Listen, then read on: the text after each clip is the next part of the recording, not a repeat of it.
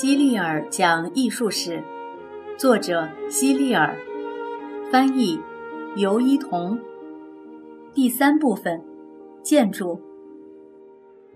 第二十章，美国早期的建筑。设想一下，如果你一个人生活在荒郊野外，我是说，你就定居在那里，你会建一个什么样的房子呢？如果你正好有一把斧子，那里又有很多树木，你大概就会建造一个小木屋吧。不过你可能从来没有听说过小木屋，那你也许就会像原始人类那样，住在一个天然洞穴里。最早一批移民到美洲的英国人就没听说过小木屋。他们首先想到的是建造英国烧炭工人在小树林里搭起来的小茅屋。这些小茅屋是用树枝编起来的，就像编织柳条椅那样。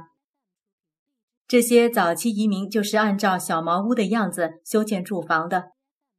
房子最上面是茅草堆成的尖屋顶，建好的小茅屋样子和印第安人的帐篷很像。那这些移民们是不是也搭造过小木屋呢？是的，定居者在内华达州的瑞典移民就建造了这样的小木屋。瑞典人本来就住在小木屋里，他们来到美国后，发现这里到处都是森林，有足够的木头，所以也建起了小木屋。接着，小木屋就四处流传开来。从美洲东部的沿海地区一直向西，这一路上到处都是树木。移民和开拓者们就建起了很多小木屋，其中有一座小木屋后来非常出名，那就是亚伯拉罕·林肯出生时的那座小木屋。这座小木屋在肯塔基州的霍金维尔，现在人们为了保护它。在它外面建了一幢高大的大理石屋子。早期的英国移民修建的房子有些是哥特式风格的，他们曾在弗吉尼亚州的詹姆斯敦修建了一座简单的哥特式小教堂，不过现在已经不存在了。然而，却有一座叫圣路加的小教堂保存到了今天。不过，有些奇怪的是。圣路加小教堂的尖窗和斜屋顶都是哥特式风格的，但在英国人移居美国的时候，文艺复兴时期的建筑风格在英国早就过时了。定居在新英格兰和弗吉尼亚的早期移民建造了很多哥特式的房屋，这些房屋多数是用木头搭建的，窗户是用铰链固定住的。每一扇窗户上都有很多块玻璃窗格，叫做铰链窗。房屋的第二层通常会突出一个角，悬空在外面。有时候，这个角远远超出第一层。这些古老的哥特式房屋，有些现在还被完好的保存着。不久之后，一些建筑专著就传入到美洲殖民地。这些书主要来自文艺复兴式建筑高度发展中的英国。这些专著里有很多关于房屋设计的插图，这样美国的房屋建筑工匠们就可以更直观地了解修建哪种房屋应该怎么做。在乔治家族统治英国的时候，文艺复兴式建筑在英国十分盛行，因此英国的文艺复兴式建筑。被称作乔治式。除了上面介绍的最早的那些哥特式建筑外，美国早期的建筑大多是这种乔治式的。直到今天，我们还是称这种建筑风格为乔治亚殖民式，也可以简称为殖民式。北方的乔治亚殖民式房屋大部分是木头建造的，南方的大部分是用砖砌成的。但宾夕法尼亚州的房屋却是用石头建造的。这些房屋可不是什么专门的建筑师设计的，而是由那些看过从英国流传来的建筑书的工匠们修建的。乔治亚殖民式建筑很适合美国，直到今天，这种建筑风格也很受美国建筑师们的青睐。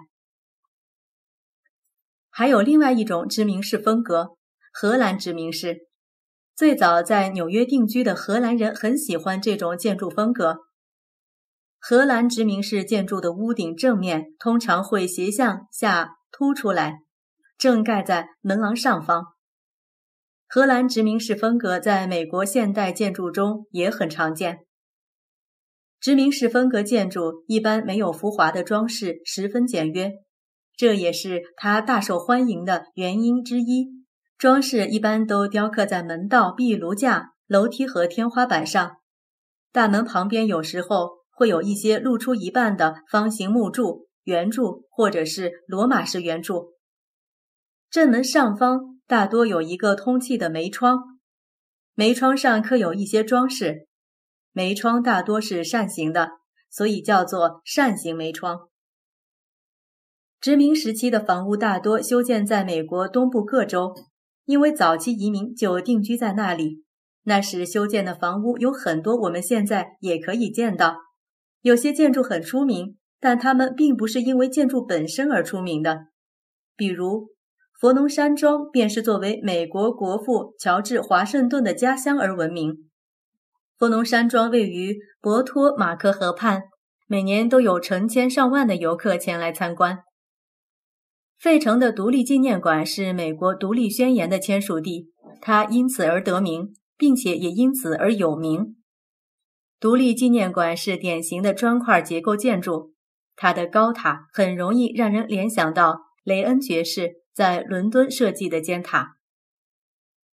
你一定知道，独立宣言是托马斯·杰佛逊起草的，他后来成为了美国总统。